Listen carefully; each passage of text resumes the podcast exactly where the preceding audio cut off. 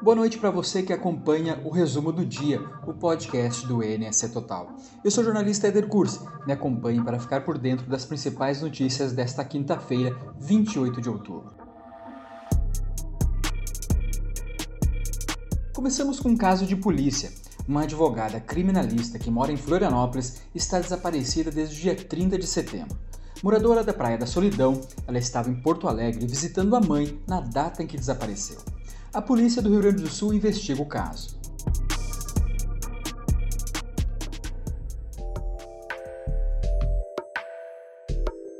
Mudando de assunto, o governo de Santa Catarina estuda a publicação de um novo decreto que vai flexibilizar o uso de máscaras.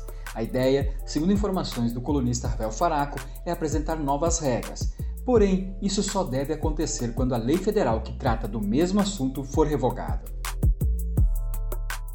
Ainda sobre a pandemia, Santa Catarina ultrapassou nesta quinta-feira a marca de 100 milhões de vacinas aplicadas contra a Covid, incluindo as doses para todos os grupos, para valorizar a importância da marca, reforçando a vacinação como a grande e principal aliada no combate à Covid, o governo do estado produziu um vídeo.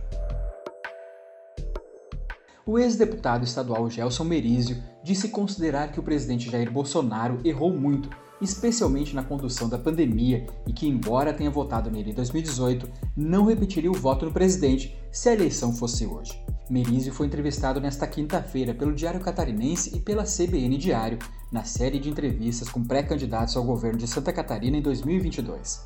Confira no link aqui na descrição a entrevista completa.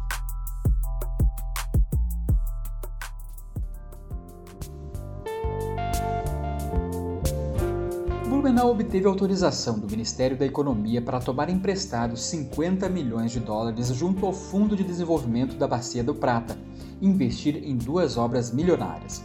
Com a contrapartida de mais de 12 milhões de dólares da Prefeitura, a operação envolve quase 350 milhões de reais. O Cão Bravo, que faz buscas, resgates e salvamentos pelos bombeiros militares de Blumenau, ganhou uma homenagem nesta semana uma loja de artigos de pets da cidade criou uma estátua do cachorro, com um quadro ao lado contando a história de Bravo. O labrador é neto do primeiro cão de busca dos bombeiros de Santa Catarina e já atuou em missões importantes, como a tragédia de Brumadinho, em Minas Gerais.